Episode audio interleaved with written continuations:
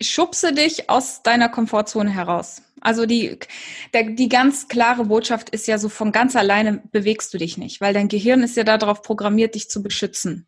Mhm. Das heißt, dieser, viele haben ja den Veränderungswunsch und hängen ja an dieser Grenze, dieser magischen Grenze fest, die, dieses wirkliche Tun, weil dein Gehirn sagt, auf gar keinen Fall. Bitte verändere dich auf gar keinen Fall, weil dann das bedeutet Gefahr. Gefahr ist doof, alte Muster aufprogrammiert, dann bleibst du zumindest schön klein, aber da ist es komfortabel.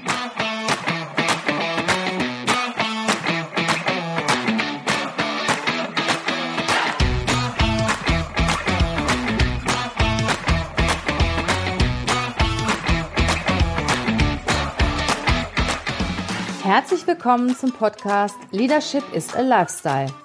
Der Podcast für Führungskräfte, die neben ihrer Karriere ein erfülltes und gesundes Leben führen möchten.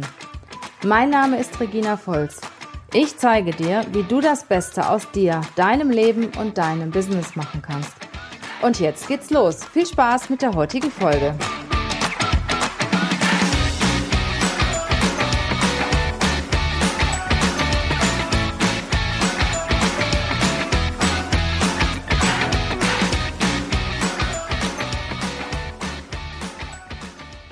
Heute im Podcast-Interview habe ich Simone Zander. Simone ist Empowerment Coach, Speakerin und Podcasterin. Sie hilft dir einen guten Auftritt zu haben, deine Körpersprache zu optimieren. Sie kennt sich sehr gut aus mit dem Thema Stimme. Äh, ja, ist Coach und zeigt, wie du dir, wie du am besten in die Sichtbarkeit kommst und wie du eine gute Wirkung hast. Herzlich willkommen, Simone, in meinem Podcast. Ich freue mich total, dass ich da sein darf. Schön, dich zu sehen. Ich habe ja jetzt gerade nur einen kleinen Auszug von dem erzählt, was du alles machst und was du kannst.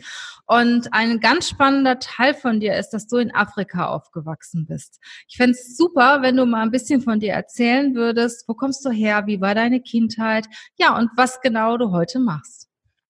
Das ist immer ganz witzig. Ich sage immer, meine Vita ist bunt wie meine Haarfarbe, wobei sich das langsam eingependelt hat. Aber ich hatte so eine Phase, da wusste man nie, ob man mich am nächsten Tag mit der gleichen Haarfarbe sieht oder nicht. ja, ich bin in Kenia geboren und aufgewachsen. Viele denken ja immer, dass es Südafrika ist, aber im, meine Eltern machen seit über 40 Jahren Missions- und Entwicklungsarbeit in Ostafrika, mittlerweile in Zentralafrika. Und das war damals in den 80ern also noch wirklich Busch so mhm. weit weg von Zivilisation. Wahnsinn.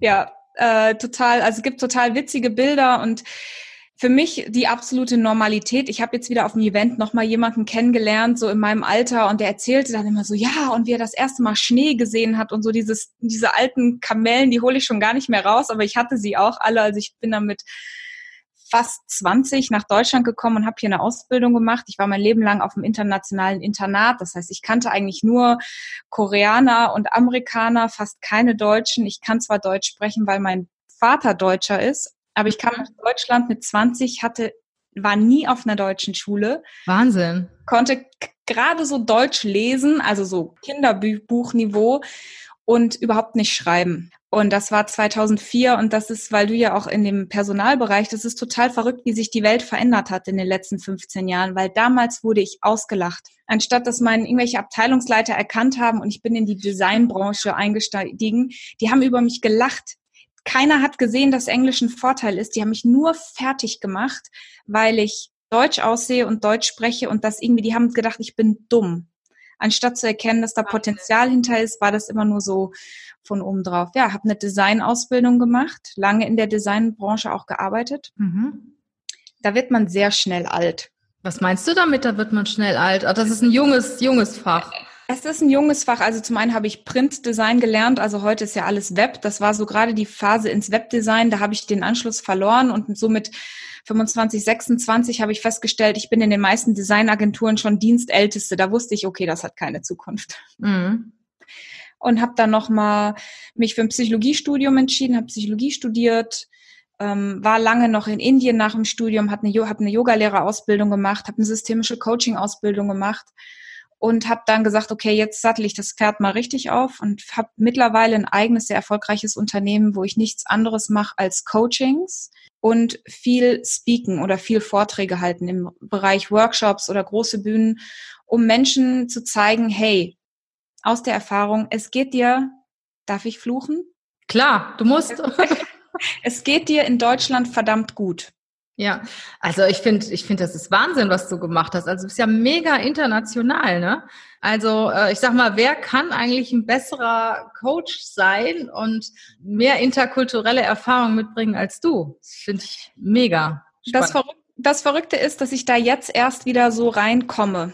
Ich mhm. habe das lange sehr unterdrückt, weil in Deutschland das in vielen Bereichen echt nur belächelt wurde. Und ich mich da gerade in meinen Zwanzigern sehr, sehr klein gemacht habe weil das niemand als Benefit gesehen hat, sondern das hieß immer nur, ja, jetzt schreib einmal, so könnte meine Tochter in der vierten Klasse auch schreiben. Und das hat mich wirklich berührt. Also ich kam aus dem Trott nicht raus. Mittlerweile arbeite ich auch wieder internationaler und auch Coachings zweisprachig global. Das wächst jetzt. Aber es hat ja auch nicht viele, ne? So äh, international auch in einer anderen Sprache coachen. Das ist ja, finde ich, ein sehr wertvolles Talent. Es ist eine Herausforderung, aber es ist wunderschön. Was hat dich denn trotz der ganzen Widerstände bewogen, hier in Deutschland zu bleiben? Das ist auch eine gute Frage. Das fragen mich sehr viele. Also zum einen bietet Deutschland ein gewisses Maß an Sicherheit und an Potenzial gerade als Frau. Also in Afrika als weiße Frau zu arbeiten ist sehr, sehr schwer. Mhm. Afrika ist an sich ein schweres Pflaster zum Arbeiten, gerade wenn man mit einem bestimmten Wertesystem arbeitet. Da herrscht sehr viel Korruption und es ist einfach schwierig. Da beißt man sich echt die Zähne dran aus, an einer anderen Kultur. Und somit bin ich in Deutschland. Für mich ist immer klar, ich kann in Deutschland zum einen hier super Arbeit leisten. Es gibt auch hier viel Armut und Leid. Und es ist auch meine Aufgabe, dann dort zu helfen, wo geht. Du musst nicht immer den armen afrikanischen Kindern helfen. Es gibt genug vor Ort in Deutschland, die auch, wenn man eine gute Arbeit leistet, wenn man viel tut, kann man auch viel erreichen. Ja, und deine Botschaft ist ja auch so das Thema, seid selbstbewusst, stärkt euer Selbstwertgefühl.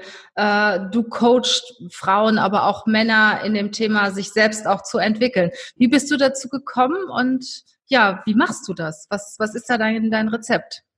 Ja, das Rezept. Also dazu gekommen bin ich einfach über einen langen Trainerjob. Ich habe schon mal vor meinem Studium als Trainerin angefangen und habe festgestellt, dass mich das selber frustriert, dass sich Menschen, die so toll sind, so klein machen. Gerade aus, auch aus, aus dieser Afrika-Geschichte heraus wo ich immer denke, mein Gott, du darfst als Frau, als Mann in Deutschland so viel tun und alle haben irgendwie Angst, sich nach vorne zu bewegen und diese Scheiterkultur ist nicht da. Und dann bin ich wirklich in die Forschung gegangen, habe gesagt, hey, wie können wir gemeinsam Stärke entwickeln? Deswegen auch unter dem Slogan Erwecke die Löwin in dir, das passt auch gut mhm. zu Afrika und so um zu sagen, wie kannst du von außen, also mit deiner Körpersprache, mit deiner Wirkung, mit deiner Stimme, gerade für Frauen das Thema Stimme, Stärke zeigen, damit du das, was du an Potenzial in dir hast, auch sichtbar machst. Denn wir haben ja vorhin auch gerade schon darüber gesprochen, wir haben ja uns ja gegenseitig interviewt, also je nachdem, wie zeitversetzt diese Gespräche auftauchen, aber zu sagen, viele haben das, vor allem viele Frauen sind unfassbar gut ausgebildet, extrem kompetent und die kommen einfach nicht nach vorne. Was meinst du, woran das liegt, dass die nicht nach vorne kommen? Also zum einen glaube ich, ist es ein bisschen genetisch.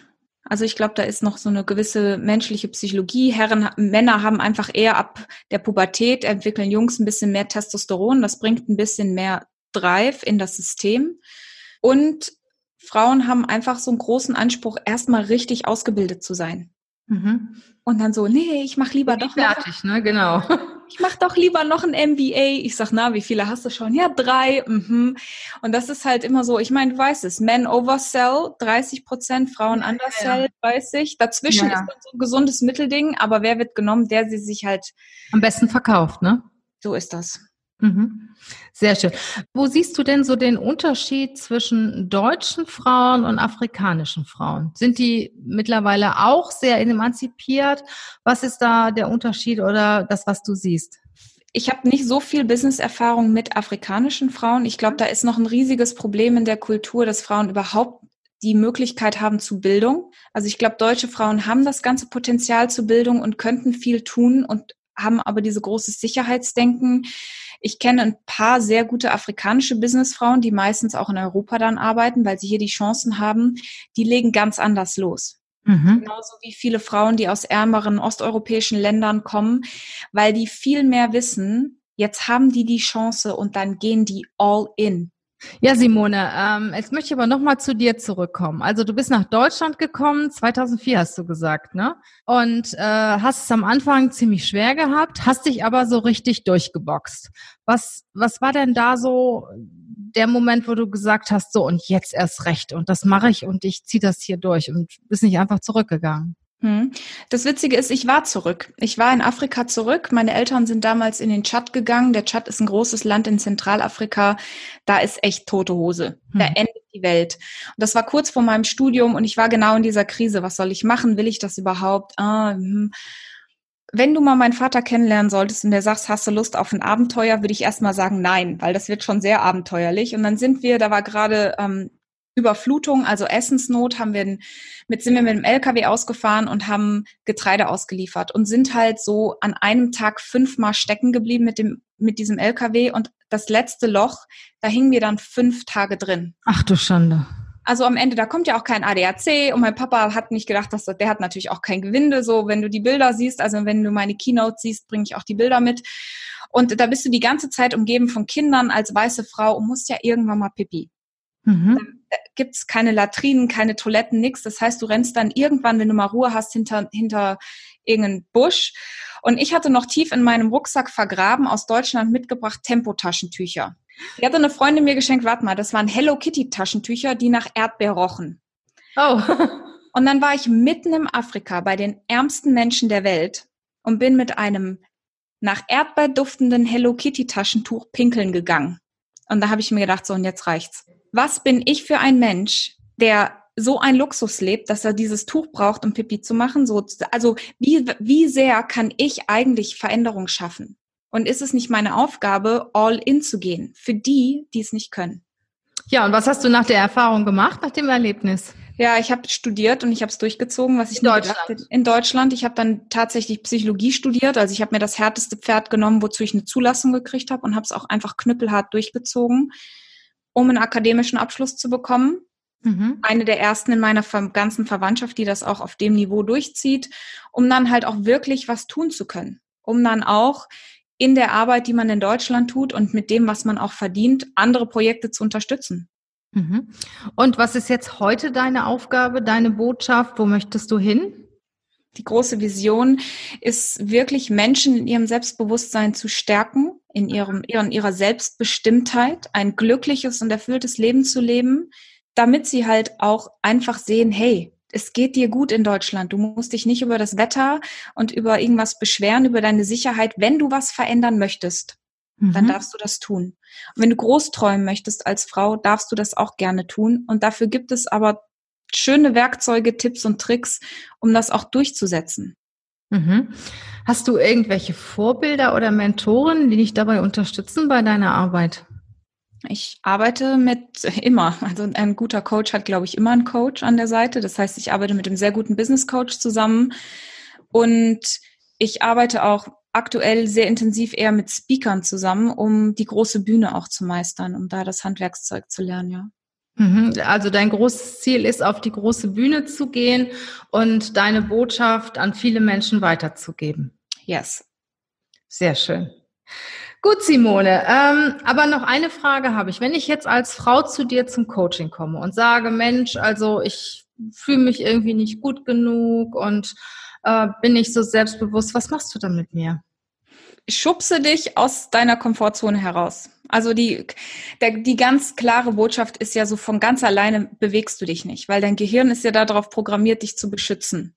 Mhm. Das heißt, dieser, viele haben ja den Veränderungswunsch und hängen ja an dieser Grenze, dieser magischen Grenze fest, die, dieses wirkliche Tun, weil dein Gehirn sagt, auf gar keinen Fall. Bitte verändere dich auf gar keinen Fall, weil dann das bedeutet Gefahr. Gefahr ist doof, alte Muster aufprogrammiert, dann bleibst du zumindest schön klein, aber da ist es komfortabel.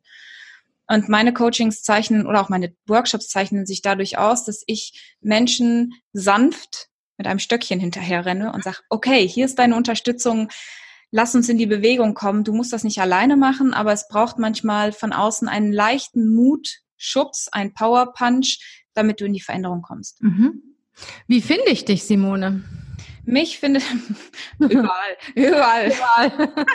Gott, ich habe jetzt mal wieder selber gegoogelt. Also ähm, Instagram, bei Facebook. Ich habe auch eine ganz tolle geschlossene Gruppe für Frauen bei Facebook, wenn du mitmachen möchtest. Und ich habe einen Podcast unter dem Namen Erwecke die Löwin in dir. Da können wir uns auch gerne vernetzen. Ja, der auch super spannend ist. Herzlichen Dank für das erfrischende Interview und deine ganzen Erfahrungen, die du uns mit uns geteilt hast. Ich wünsche dir eine schöne Zeit, viel Kraft und vor allen Dingen viel Erfolg in deiner Speakerlaufbahn und hoffe, dich irgendwann mal irgendwo auf der großen Bühne zu sehen. Aber ich sag's dir, aber hallo. Macht's gut, ihr Lieben. Bis dann. Tschüss.